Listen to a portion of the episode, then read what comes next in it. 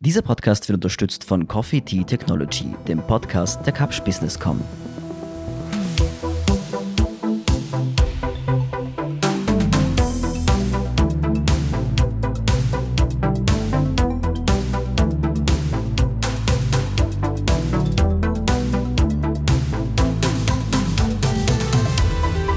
Hören Edition Zukunft Alpbach Spezial.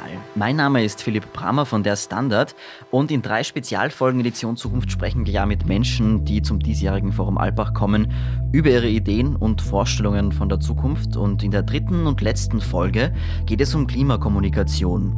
Über das Klima zu sprechen ist nämlich gar nicht so einfach. Das kennt man vielleicht von Diskussionen in der Familie oder mit Bekannten. Sehr schnell wird da die Stimmung sehr schlecht. Irgendwer fühlt sich angegriffen, es wird emotional, es kursiert einfach auch sehr viel Falschinformation. Information.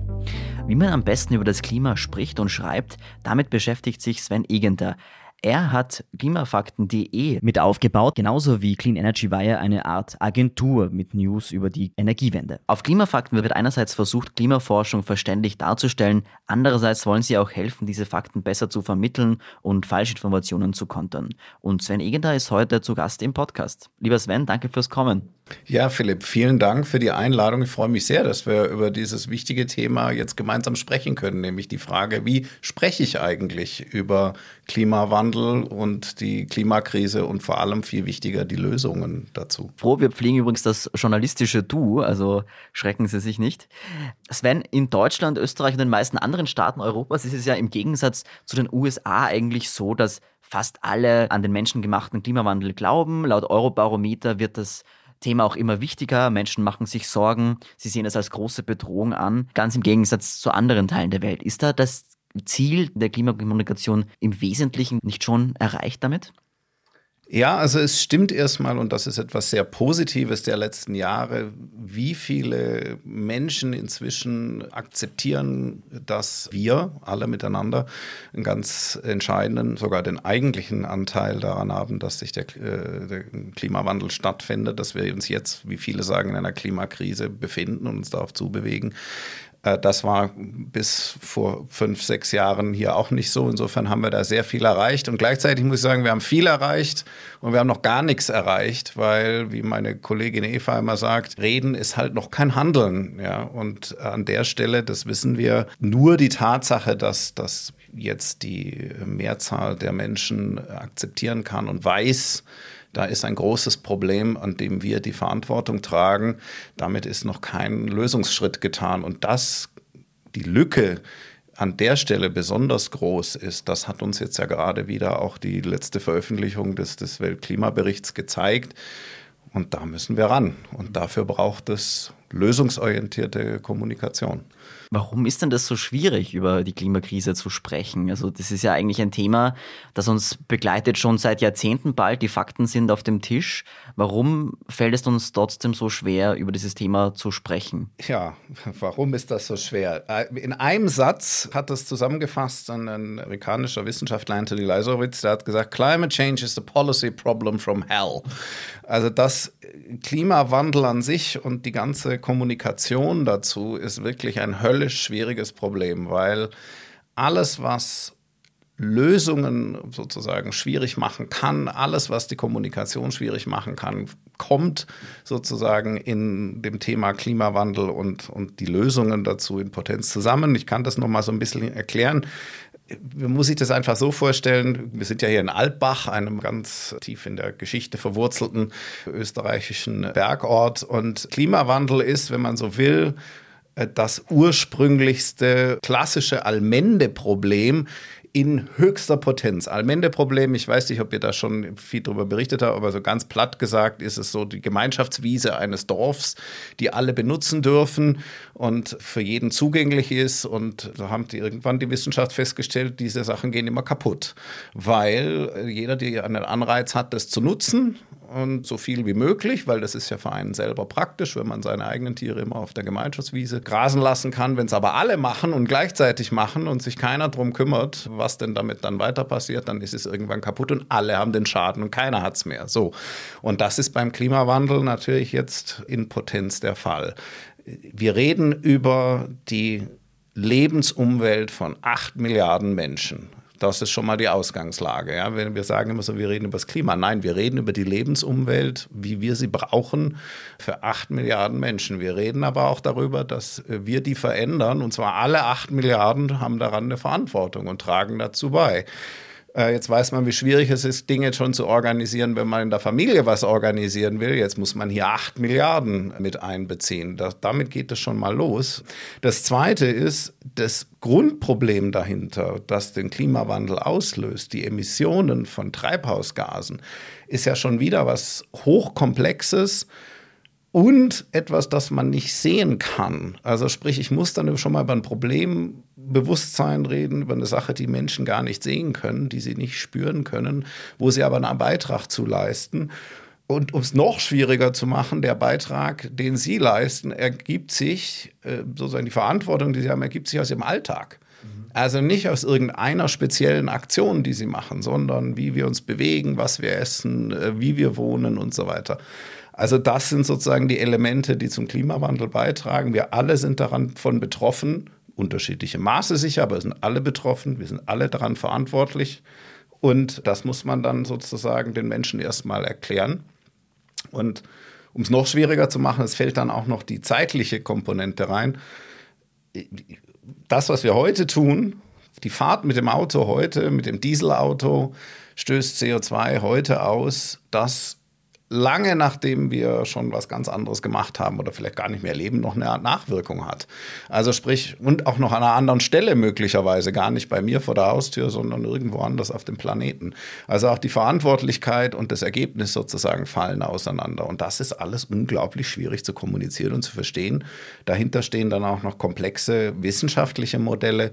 Das ist super schwierig, erstmal den Leuten klarzumachen, dass es da ein Problem gibt, das in der Zukunft sich dann bemerkbar macht dass wir alle dafür verantwortlich sind, dass wir sozusagen alle betroffen sein werden, auch wenn ihr es jetzt nicht seht, auch wenn ihr es jetzt nicht merkt. Und das sozusagen zu, zu in den Griff zu kriegen, das ist die große Herausforderung erstmal von allen Beteiligten. Die hinzukommt, dass all diese Dinge es, so wie wir Menschen halt nun mal ticken, besonders einfach machen, Sachen zu ignorieren äh, oder die Verantwortung an jemand anderen zu geben, weil meine Fahrt mit dem Dieselauto ist noch keine Klimakrise. Ja? Und äh, bloß weil ich einen Schnitzel esse, ist natürlich keine Klimakrise. Nur klassisches Allmende-Problem. Wenn das alle so denken, ja, wo kommen wir dann dahin? Nirgends. Insofern, also ganz kurz zusammengesagt, ähm, die, es ist einfach auf jeder Ebene die schwierigstmöglichste Form eines Problems, das wir gemeinschaftlich lösen müssen. Und da muss man dann entsprechend auch mit, mit intelligent, sage ich mal, mit umgehen und, und versuchen zu kommunizieren. Mhm. Jetzt äh, seid ihr ja schon seit über zehn Jahren, glaube ich, in Klimafakten Geschäft, will ich jetzt nicht sagen, aber ihr macht das jetzt schon seit zehn Jahren. Da florieren ja sehr viele so Fehlschlüsse, Halbargumente, falsche Argumente. Was sind denn da so Dinge, die ihr euch da so begegnen? Was seht ihr da immer wieder mal? Naja, es gibt so, so eine verschiedene Kategorien. Du hast das ja auch in der Frage schon verpackt. Es gibt Unwahrheiten, wo Leute vielleicht sogar manchmal bewusst Dinge sagen, die nicht oder nicht so ganz stimmen, weil sie ein bestimmtes Interesse im Hinterkopf haben. Und dann gibt es das, was du als Fehlschlüsse bezeichnet hast. Gar nicht aus bösem Willen, sondern einfach aus der Komplexität, der Schwierigkeit des Themas heraus Leute Dinge nicht, nicht richtig begreifen können. Auch wieder, weil wir Menschen mit unserer Psyche so ticken und unserem Kopf, unserer Kognition so ticken. Wir ticken, wir alle kennen das. Wir haben Bestätigungsbias, Dinge, die wir gut finden. Da finden wir immer die richtigen Informationen für und bewerten die höher. Oder wir haben Optimismus-Bias irgendwie, dass wir dachten, das betrifft schon nicht mich, mhm. ja, obwohl das natürlich nirgends statistisch äh, begründbar ist. So, und was begegnet uns da regelmäßig? Und sicher eine Sache, die viel auch mit Kommunikation zu tun hat, ist, dass viele Menschen denken, immer noch, wir haben sowas wie, wir müssen halt nur unsere Treibhausgasemissionen reduzieren und irgendwann ist dann der Punkt erreicht, da haben wir genug reduziert, dann ist es, dann passt schon, dann stabilisiert sich das Klima so, wie es dann gebraucht wird, damit wir eine lebenswerte Umwelt für möglichst alle erhalten. Fakt ist, nach dem Stand, den wir jetzt haben von der Wissenschaft, nein, wir müssen runter auf Null. Also Treibhausgasemissionen Null. Jetzt kann man dann drüber streiten. Ähm, Netto Null, diese Wissenschaftsdebatte, das ist dann was für euch in der Edition Zukunft, das mal genau zu erklären, wo da die Unterschiede liegen. Aber Fakt ist, wir müssen wirklich runter auf Null. Und das ist sowas, das wird immer noch so getan bei Leuten und auch gar nicht aus bösem Willen. Ja, da reduzieren wir nochmal 10 Prozent und dann passt es schon. Das ist so eine Sache, eine andere Geschichte, die, die, die uns immer wieder als, als Fehlschluss und dann auch oft leider äh, auch bewusst sozusagen gefördert kommt, ist sicher auch hier in Österreich der Fall. In Deutschland heißt es immer, ja, wir sind doch nur 2% äh, des Welt-GDPs. Und, und was, was ändert sich denn, wenn wir jetzt sozusagen in Deutschland uns besonders bemühen? Und da sind wir wieder bei dem Ursprungsproblem. Klar, wenn jeder so redet und jeder so handelt, dann sind wir wirklich bei äh, dem Problem, dass wir gar nicht vorankommen. Plus natürlich die Sache, dass die Verantwortlichkeit bei, bei Industriestaaten mit ihrer Historie äh, CO2 und, und andere Treibhausgase auszustoßen, schon auch ein Stück weit eine größere Verantwortung haben als die reine Pro-Kopf-Zahl oder mhm. die Bruttoinlandsproduktszahl. Das ist sowas, was auch immer wieder gestreut wird, um ein bisschen runterzubremsen in Ländern. Wird in Österreich vermutlich auch so sein. Ja, ja. Was wird sich schon ändern, wenn wir hier auf irgendwas verzichten oder so? Und eine, eine Sache, die, die immer wieder, weil da gehen wir dann ins Kleinteilige, da kommen wir sicher auch noch mal ein bisschen drauf. Mhm. Ähm, das Thema, was kann jeder Einzelne, jeder Einzelne so tun, da kommt immer ganz oft ganz oben, oh, Plastik. Wir müssen Plastik vermeiden. Und ja, es gibt viele tolle, gute Gründe, Plastik zu vermeiden. Aber ehrlich gesagt, auf der Liste der individuellen Einsätze fürs Klima, für den Klimaschutz ist Plastik nicht so wahnsinnig weit oben. Und da das den Leuten immer wieder zu sagen, ja, das ist schön, dass ihr das macht, aber ehrlich gesagt gibt es da mal ganz andere Rangfolge. Ähm, das ist schon eine Geschichte, die mir wiederkommt. Und das Letzte, und das finde ich persönlich in der Diskussion immer den größten Fehlschluss. Allein schon das Wort Klimaschutz ist ja eigentlich falsch, weil wir wollen ja nicht das Klima schützen. Das Klima muss nicht geschützt werden, das stimmt schon, sondern unsere Lebensgrundlage. Darum geht es, dass wir hier als Menschen auch in Zukunft gut und sicher und, und äh, leben können. Darum geht es. Es geht nicht darum, dass jetzt irgendein bestimmter Wert des Weltklimas in irgendeiner philosophischen Sicht da besser ist. Und das finde ich manchmal, das muss man manchmal schon ein bisschen betonen, glaube ich, dass es um uns geht ja, und um unsere äh, Lebensumwelt. Jetzt hast du bereits das Plastik angesprochen und man kennt es ja vielleicht von Diskussionen mit Bekannten oder auch der Familie, dass wenn man über die Klimakrise spricht, dann geht es da selten um die große Politik, sondern da geht es oft um persönliche Entscheidungen, da geht es um Lebensmittel, Fleischkonsum, Mobilität, Fliegen und so weiter. Und ja, das wird dann so oft sehr emotional. Wie können wir denn da besser diskutieren oder müssen wir da ganz anders diskutieren? Äh, beides, ja. Also wir müssen uns einfach klar machen, dass wir über, über, unsere Denkfähigkeit und über die Wissenschaftsformen, die wir geschaffen haben, haben wir uns Menschen eine gute Basis von Fakten geschaffen, die uns eine Entscheidungsgrundlage liefern. Und, und wir denken ja dann oft, ja, dass wir handeln dann ganz rational entlang dieser äh, Fakten, weil das ist ja dann richtig und wir haben uns darauf ja auch geeinigt, so mit unserer Wissenschaft, dass das so funktioniert. Und äh, wenn wir ganz ehrlich sind, wissen wir aber, dass wir so unsere Entscheidungen nicht treffen und so auch nicht dann, auch wenn wir in Argumentationen kommen, nicht argumentieren. Ja? Und auch Argumente nicht nur so wahrnehmen. Wir sind einfach kein Statistikprogramm oder kein Computer, der einfach dann sozusagen die Logikargumente nachvollzieht, sondern ich habe es gerade schon erwähnt, wir haben bestimmte Vorprägungen und Wertvorstellungen, Ideale, wir sind, haben bestimmte Erziehungsprägungen, wir hören bestimmte Sachen und andere Sachen hören wir nicht. Und so, und deswegen wird es natürlich bei Dingen, die sich besonders auf uns als Menschen beziehen, auch sehr schnell äh, recht emotional. Ja, weil äh, klar kann man sagen, wir, wir beide diskutieren jetzt mal ganz entspannt über die Fakten vom Fleischverzehr. Das kann man so machen, aber wenn das Schnitzel vor mir liegt und ich das jetzt aber gerne essen möchte und das ist für mich einfach ein Bestandteil von dem, was ich gerne mag und dann kommst du und sagst, das ist falsch, dann fühle ich mich schon auch mal angegriffen. Ja.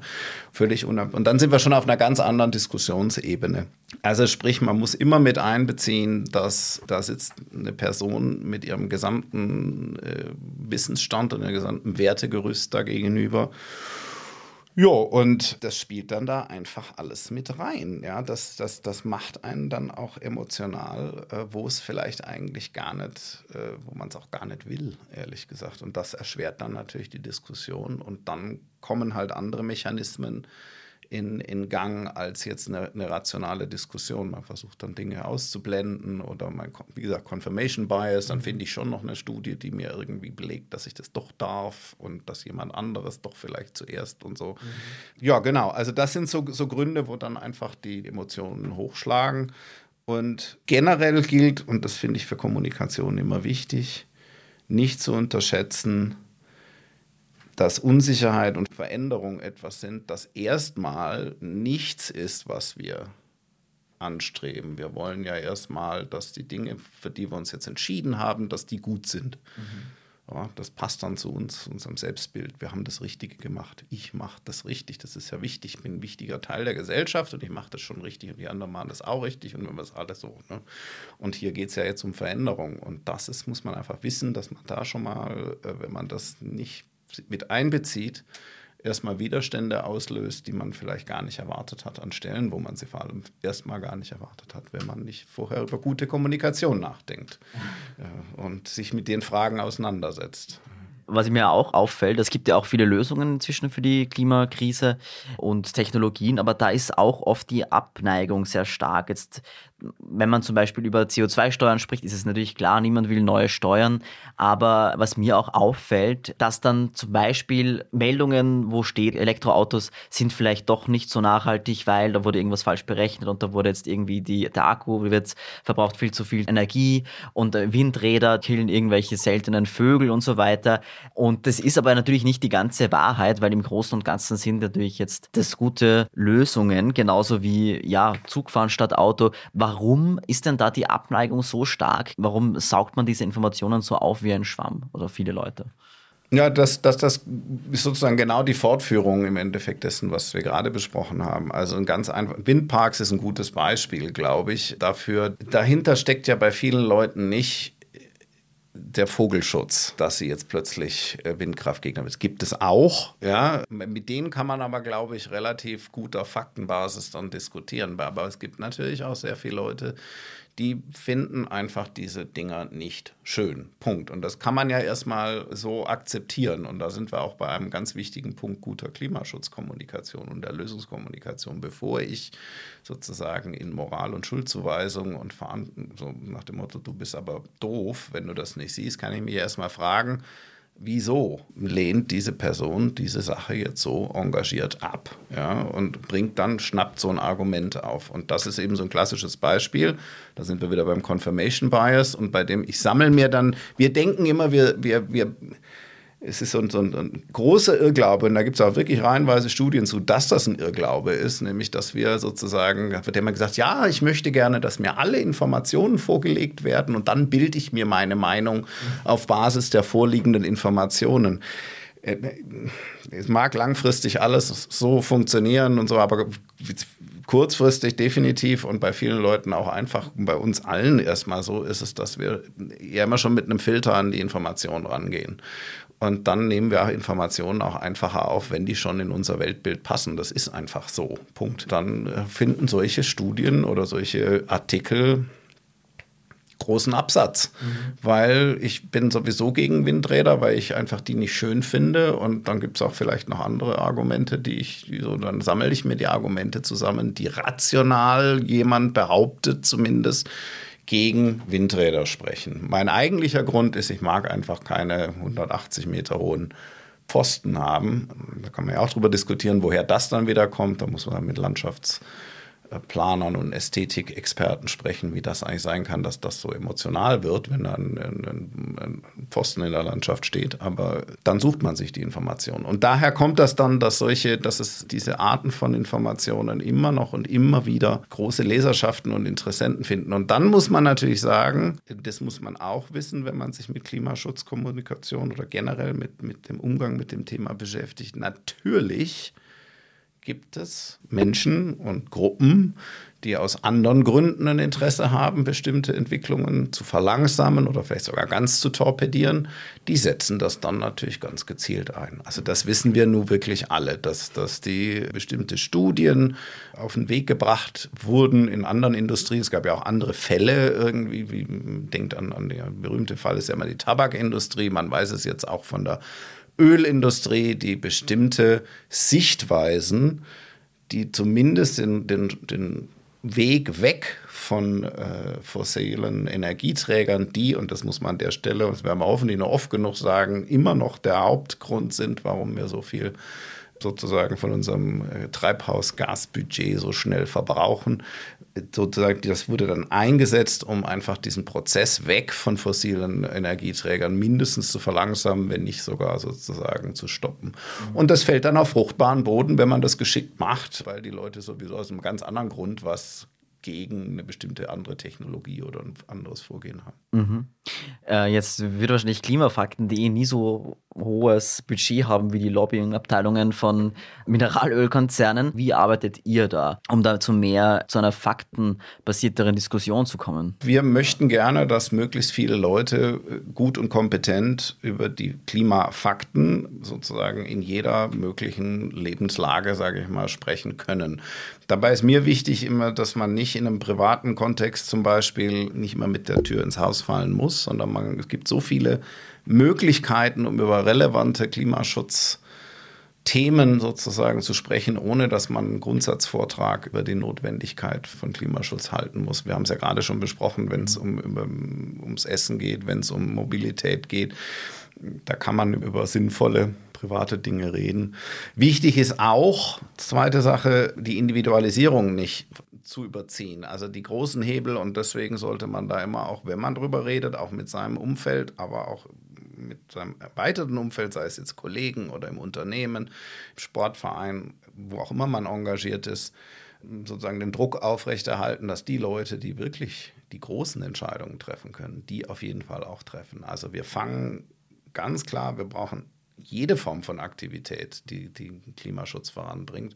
Aber klar, es muss auch sein, ja, es gibt eine Gruppe von Entscheidern in Wirtschaft und in der Politik, die haben die großen Hebel in der Hand. Und die muss man dahin bringen, äh, diese großen Hebel auch zu betätigen. Und das müssen wir alle gemeinsam natürlich machen. In der Demokratie gibt es ja da eine ganze Reihe von von wegen. Und so, jetzt was macht Klimafakten? Ja, wir sorgen natürlich erstmal dafür, dass wenn jemand in die Situation kommt, das tun zu können, ja, dass diese Person weiß, was sind die Faktengrundlagen, die haben wir ja auch. Und dann versuchen wir Ihnen zu zeigen, in so einer Gesprächssituation, in der ihr euch dann befindet, was sind denn wichtige Elemente, was wir jetzt gerade angesprochen haben. Denkt mal drüber nach was ist denn dein Gegenüber, was braucht er für Informationen, äh, was, wie, wie, wie kann ich sozusagen mit dieser Person sprechen, um sozusagen äh, dann auch was auszulösen und damit die aktiv werden. Und was man bewegen kann, nicht wir jetzt äh, spezifisch, sondern generell, wenn man nicht so ein Budget hat wie die, wie die Großkonzerne, ja, das haben die Fridays for Future. Mhm.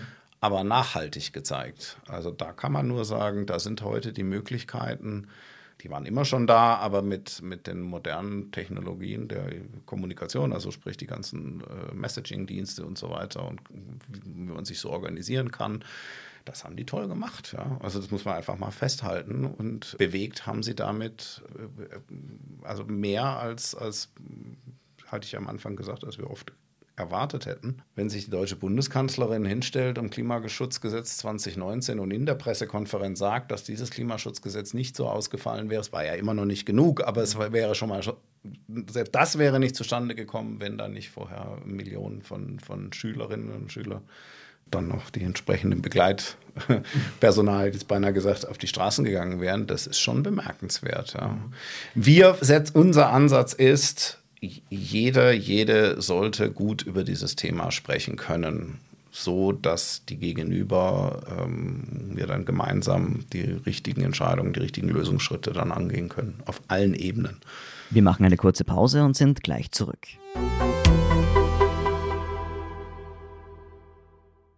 Was sind eigentlich Sprunginnovationen? Wie wird Homeoffice unsere Arbeitswelt prägen? Wie hilft uns künstliche Intelligenz? Was macht ein Chip im Kopf? Was sind smarte Textilien? All das sind Themen, mit denen sich Coffee Tea Technology, der Podcast der Kapsch Businesscom beschäftigt. Verfügbar auf allen gängigen Podcast-Plattformen. Coffee Tea Technology. Hören Sie rein. Jetzt hast du ja schon Fridays for Future angesprochen, dass die sehr erfolgreich sind. Was haben denn die aus deiner Meinung aus kommunikativer Sicht vielleicht besonders gut gemacht? Weil das ist ja jetzt nicht die erste Klimabewegung, die es gibt. Es gibt ja immer, hat immer schon Gruppierungen gegeben. Aber warum ist das alles so zusammengekommen 2019, dass das auf einmal so das große also Thema ich, geworden ist? Ich, ich habe ja vorher beschrieben, eines der großen Probleme von, von Klimaschutzkommunikation, Klimakommunikation war ja immer, ja, wir reden bis Jahr 2050 ähm, oder über die bis zum Ende dieses Jahrhunderts passiert dann dieses oder jenes und so. Und ähm, mal völlig unabhängig, was die selber richtig gemacht haben, muss man einfach sagen, mein Eindruck ist, da, da standen die Leute, die jungen Menschen, die plötzlich der Zukunft ein Gesicht gegeben haben. Das war eben nicht mehr irgendeine neutrale, ja, irgendeine Jahreszahl, sondern das war die, diese Person, die da stand, ist, ist, ist im 20, Jahr 2050 dann irgendwie 60 oder so oder, oder, oder, oder 70. Ähm, und, und die kriegt das alles noch mit. Das, wir reden da über ihre, über ihre Zukunft. Und das haben sie sehr, sehr, sehr gut äh, kommuniziert. Und natürlich, also man, man darf das natürlich nicht losgelöst sehen vom Gesamtkontext. Es ist ja auch vorher schon viel passiert. Ich sag mal so, die, die, wie sagt man so, es ist immer eine Frage von Timing auch. Also das, ich war in Paris beim Abschluss des Paris Agreement und da gilt wieder, man kann immer argumentieren, das war nicht gut genug und es war nicht klar genug und so weiter. Aber ehrlich gesagt war es das erste Dokument seit weiß ich nicht wann, wo sich 196 waren es, glaube ich, äh, Staaten dann äh, auf ein gemeinsames Ziel und gemeinsamen Text einigen konnten. Und das ist schon mal wow, ja. Und das hat schon was ausgelöst. Und wenn man hier in Altbach auch sich umhört, das ist so, da merkt man auch, was schon das ausgelöst hat, wie viele, in wie vielen Unternehmen sich so nach und nach breit gemacht hat, so, uh, das ist dann doch wohl ein bisschen ernster, auf Regierungsebene, in Institutionen. So, und das kommt alles zusammen, das war auch schon sozusagen in der Mache, sage ich mal, oder lief parallel, als dann die Fridays for Future Be Bewegung sozusagen kam. Natürlich ist auch so jemand wie Greta Thunberg, das ist schon ein, ein besonderer Moment, wenn, wenn, wenn es auch wirklich ein Gesicht dann dazu dazu gibt. Das macht schon einen Unterschied aus. Und, das darf man auch nicht vergessen, es, andere Sache, die ich erwähnt habe, viele der Sachen, wir haben immer gedacht, Klimawandel, das passiert irgendwann und das betrifft die Menschen auf den Malediven oder vielleicht in den Seychellen oder den Pazifikinseln oder Bangladesch weit weg, große Distanz. Ja. Und dann gab es hintereinander einen trockenen Sommer nach dem anderen. Die Bilder, 2018 war es, glaube ich, des fast ausgetrockneten Rheins und so. Und jetzt kann man, da gab es dann auch immer Diskussionen, ist das jetzt schon Klimawandel oder nicht? Aber plötzlich wurde es plastisch, was das heißen kann. So. Und dann kommen die Dinge zusammen. Und ich glaube, das hat dann, da waren die Fridays for Future die haben ganz klar gesagt, hey, es geht um unsere Zukunft. Und das hat das Ganze ein Gesicht gegeben. Und dann haben sie natürlich auch nachgelegt und haben gesagt, und jetzt reden wir mit den Verantwortlichen. Ja. Die berühmte uh, I want you to panic. Ja, das wäre meine nächste Frage gewesen. Ja, ja. Rede von Greta Thunberg. Äh, ja, was ist deine Meinung dazu? Weil brauchen wir da mehr Emotion? Weil sie hat ja gesagt, I don't want you to be hopeful, I want you to panic. Und das ist ja eigentlich schon ziemlich um die Welt gegangen. Ist diese Panik da angebracht? Das also, ich glaube, man muss zwei Dinge trennen. Das eine ist, was sie da gemacht hat, war natürlich wirklich, da, da ging es darum, eine bestimmte Gruppe von sehr mächtigen Menschen wachzurütteln. Ja? Und das, das muss man erstmal so sehen. Würde ich generell diese Nachricht, wir sollten jetzt alle in Panik verfallen, zur Leitlinie machen, äh, definitiv nicht. Wir haben über das Thema Emotionen ja schon ein bisschen gesprochen.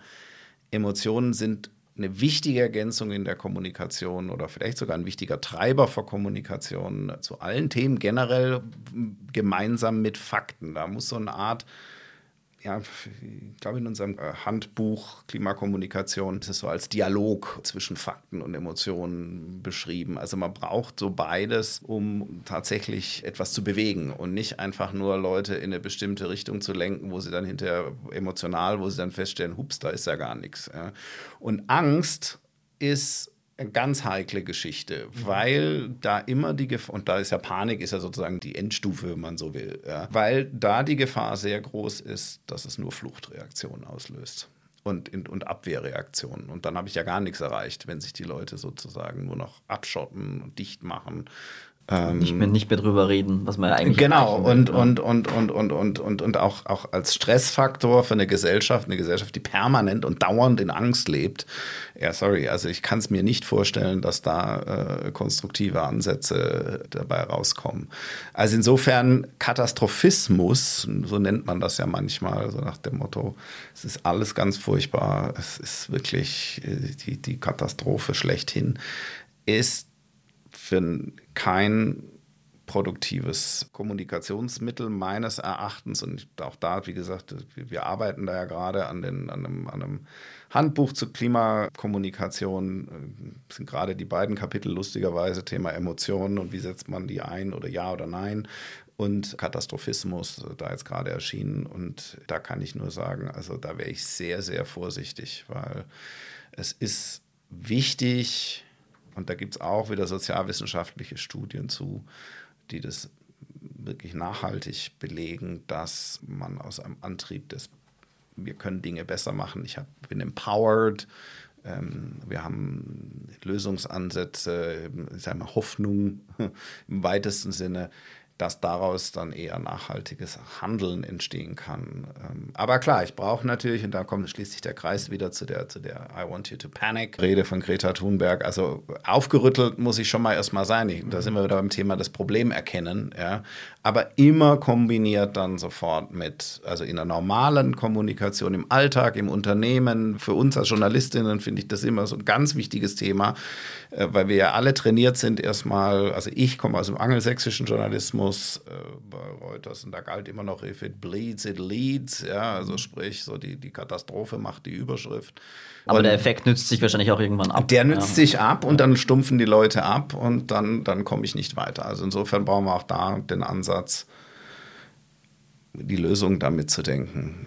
Lange Antwort. Die kurze Antwort ist kein Katastrophismus. Das bringt äh, uns einfach nicht weiter. Wir müssen die Fakten kennen. Wir müssen auch wissen, wo die Gefahr ist. Aber wir brauchen eine ganz klare auf die, die vielen, vielen Lösungsansätze, die es gibt und die man machen kann, äh, orientierte Gespräch miteinander. Ja. Wie wichtig ist denn die Sprache eigentlich, wenn man über die Klimakrise spricht? Jetzt Klimakrise, eben sagen jetzt viele Menschen, lange hat es geheißen Klimawandel, manche sprechen von Klimakatastrophe. Hier in Alpbach der Green Track, der sich mit dem Thema beschäftigt, heißt die Climate Opportunity, also der ist wieder sehr lösungsorientiert. Brauchen wir da eine neue Sprache, wenn wir über das Klima sprechen? Ja und nein. Also das ist auch, du hast gerade schon bei dem Thema Katastrophismus gesagt, bestimmte Dinge nutzen sich dann auch ab.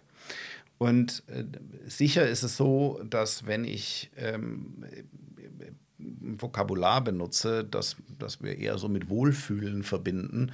Das ist immer so ein bisschen das Thema beim Thema Erderwärmung gewesen, gerade in, in einer Gegend wie, wie in Deutschland oder wenn ich hier jetzt gerade aus dem Fenster gucke, hier in Alpbach, wäre es mir ein bisschen wärmer auch lieber. Also insofern haben viele gesagt, ja, nee, also Erwärmung, das hat so was Kuscheliges irgendwie so. Und da ist sicher ein bisschen was dran.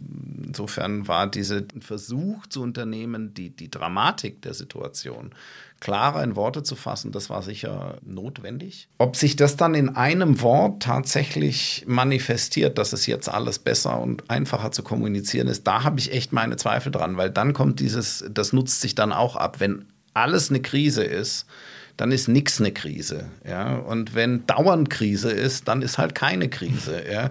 Und deswegen bin ich mir da nicht so sicher, ob das jetzt der Schlüssel ist. Es war fürs Bewusstsein wichtig zu sagen, ja, wir müssen jetzt hier mal einen, einen Gang zulegen. Das glaube ich schon. Wichtiger ist, und da haben wir gerade vorher auch schon auch erwähnt, dass man sozusagen das Thema viel grundsätzlicher in unserer Alltagskommunikation behandelt. Ganz banales Beispiel Wir sind alle daran gewöhnt, gerade im Journalismus, dass wenn du einen Artikel schreibst oder wenn wir auch in unserem Alltag über irgendwas reden, dass wir zum Beispiel nach dem Preis von etwas fragen. Da schafft eine Stadt neue Busse an, ja, und für den, den öffentlichen Nahverkehr. Ja, natürlich schreibt der Journalistenkollege, was diese, das, die Gesamtkosten sind. Äh, natürlich will die Öffentlichkeit wissen, was passiert mit meinen Steuergeldern. So und ja, aber warum fragen wir dann nicht genauso natürlich, sind die eigentlich klimaneutral oder was macht das mit der Klimabilanz dieser Stadt, dieser Bürger? So und äh, das fände ich persönlich viel wichtiger, sowas in, in unsere Alltagskommunikation. Und da können wir auch wieder alle gemeinsam dran arbeiten arbeiten, im Unternehmen bis hin zu jeder in der Familie, dass sowas ganz selbstverständlich ist, weil dann kriegen wir auch einen anderen Maßstab rein. Und das fände ich persönlich, das ist wirklich meine, meine, meine ganz persönliche Sicht der Dinge, viel wichtiger, als jetzt noch ein Label äh, draufzukleben, dass das noch, noch krasser klingt. Wichtig ist, dass das Forum Europa, Forum Altbach, dieses Thema auf der Agenda hat und die richtigen Leute dazu da hat. Ähm, wie sie das dann nennen, ist so ein bisschen ist gut, wenn es nicht ganz so katastrophisch daherkommt, finde ich persönlich. Aber es ist jetzt nicht das Entscheidende. Das Entscheidende ist, dass wir hier sind und genau über diese Fragen mal mit den Leuten, die an den Schaltern der Macht sitzen, wenn hier der die CEOs sind und die, die, die Zentralbanker, dass die mit diesem Thema sich auseinandersetzen müssen und dann sagen müssen, das machen wir und das machen wir nicht. Du hast ja schon beschrieben, ihr wollt den Menschen Werkzeuge mitgeben, um besser über das Klima zu sprechen und zu diskutieren. Jetzt ist dieser Werkzeugkasten wahrscheinlich sehr groß angewachsen schon und würde jetzt den Rahmen sprengen. Aber gibt es vielleicht irgend so etwas wie ein Schweizer Taschenmesser der Klimakommunikation, das man auch selbst anwenden kann. Das gibt es, in, in, wie bei den Schweizer Taschenmessern in verschiedenen Größenordnungen.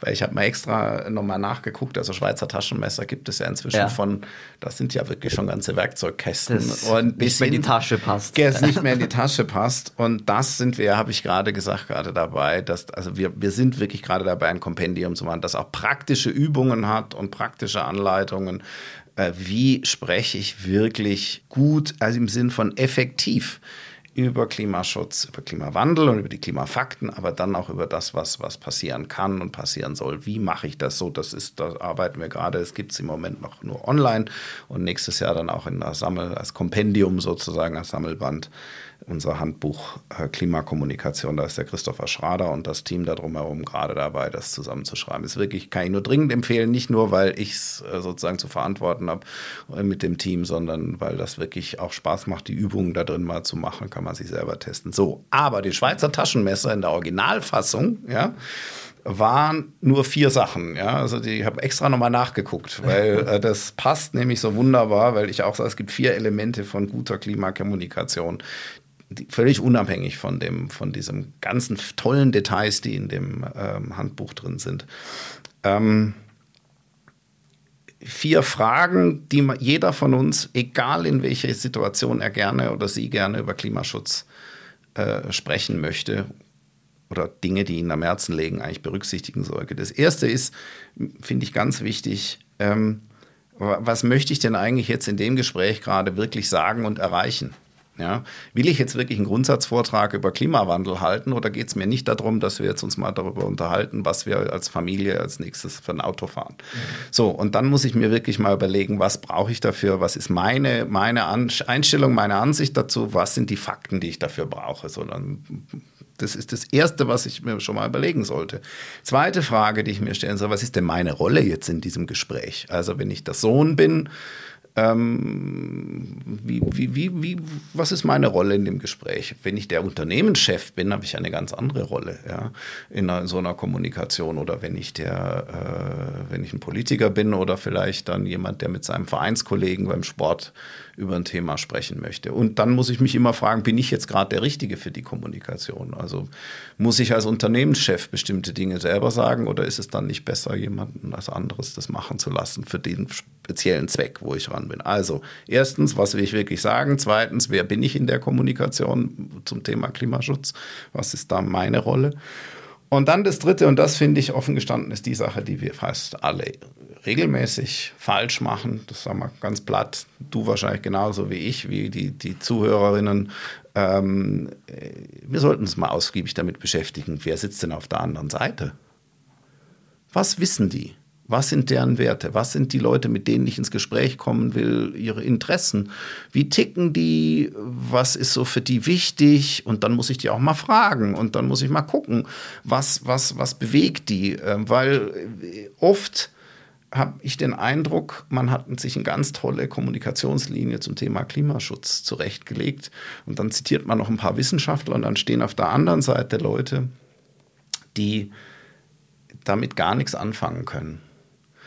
Und das ist echt verschwendet. Da habe ich sehr viel Arbeit reingesteckt und die Leute fühlen sich überhaupt nicht angesprochen, weil sie jetzt keinen ja, da redet ein Wissenschaftler mit mir, ja, das ist ja toll, aber und wir vielleicht so. beweisen, wie, wie gut informiert er ist. Ja, genau, und, und deswegen, also diese Frage, mit wem rede ich da eigentlich und was brauchen die und wie, wie ticken die, das ist eine ganz, ganz entscheidende, also es ist auch ein aktives zugewandtes Zuhören ist da genauso wichtig wie eine Beschäftigung mit der Gruppe. Also die dritte Frage ist, mit wem rede ich? Und dann kann ich mir die Frage, die die meisten schon vorher als erstes schon beantwortet haben, nämlich, äh, welche Mittel setze ich dann auf? Ich brauche eine tolle Grafik, ein Video oder ich brauche einen Link und weiß ich nicht irgendwie so, ich muss noch einen tollen Text schreiben und so weiter. Das, das kann man dann alles darauf aufbauen. Wenn ich die ersten drei Fragen beantwortet habe, dann kann ich mir nicht darüber mal anständig Gedanken machen. Das wäre so mein Schweizer Taschenmesser. Eigentlich vier Fragen. Äh, was will ich jetzt genau in dieser Kommunikation zum Thema Klimaschutz sagen und bewegen? Was ist meine Rolle? Ähm, das, bin ich da überhaupt der Richtige für? Ähm, das dritte ist, wer sitzt mir da gegenüber? Was wollen die? Wie können, wie kann ich mit denen gut sprechen? Und das vierte ist dann, was nehme ich und wie mache ich das dann? Und für das vierte, da haben wir dann wieder, sind wir wieder beim Thema, was brauche ich da noch an Methoden und Mitteln und, und so weiter. Da kann man sich dann gerne wieder an klimafakten.de wenden, weil wir dann natürlich auch ein Repertoire haben, wenn wir es selber nicht haben. Wir machen ja auch nicht alles selber. Dann haben wir aber inzwischen wirklich eine ganz tolle Kontaktbibliothek zu Leuten und Institutionen und äh, Medien, Journalistinnen, die, die da schon sehr viel zu machen und sehr viel zu gearbeitet haben. Ja, Sven, vielen Dank, dass du heute da warst. Ja, ich danke dir und ich hoffe, dass äh, ich jetzt ganz viele spannende Diskussionen irgendwo ähm, ein bisschen äh, ausgerüstet habe. Ja, liebe Hörerinnen und Hörer, was sind Ihre Erfahrungen von Diskussionen über das Klima? Schreiben Sie uns doch im Forum auf der standard.at slash Zukunft. Dort finden Sie auch viele weitere Geschichten rund um das Leben und die Welt von morgen und Sie können diesen Podcast dort auch kommentieren. Wenn Sie uns unterstützen wollen, dann können Sie das zum Beispiel bei einem Abo tun. Mehr dazu auf abo.derstandard.at. Wir freuen uns außerdem über eine Bewertung auf iTunes oder anderen Podcast-Plattformen. Die nächste Folge Edition Zukunft erscheint schon diesen Freitag. Da stellen wir uns nämlich die Frage, ob das Bargeld mit dem digitalen Euro Euro bald ausgedient hat. Bis dahin alles Gute und bis bald.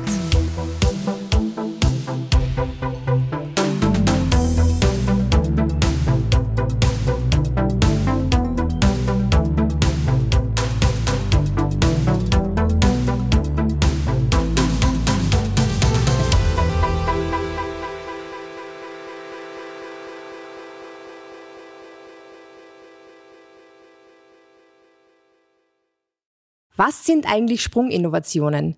Wie wird Homeoffice unsere Arbeitswelt prägen? Wie hilft uns künstliche Intelligenz? Was macht ein Chip im Kopf? Was sind smarte Textilien? All das sind Themen, mit denen sich Coffee Tea Technology, der Podcast der Kapsch Businesscom beschäftigt.